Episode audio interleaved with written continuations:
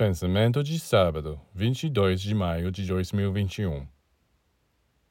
Simpatia e antipatia são sentimentos naturais que até mesmo os sábios conhecem.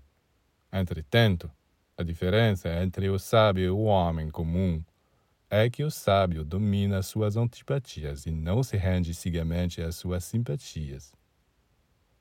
Não se deve agir sobre as simpatias e antipatias pois muitas vezes são sentimentos pessoais que surgem de experiências em outras vidas com os seres que se encontram nesta, e não fornecem informação imparcial sobre seu valor, suas qualidades ou seus defeitos.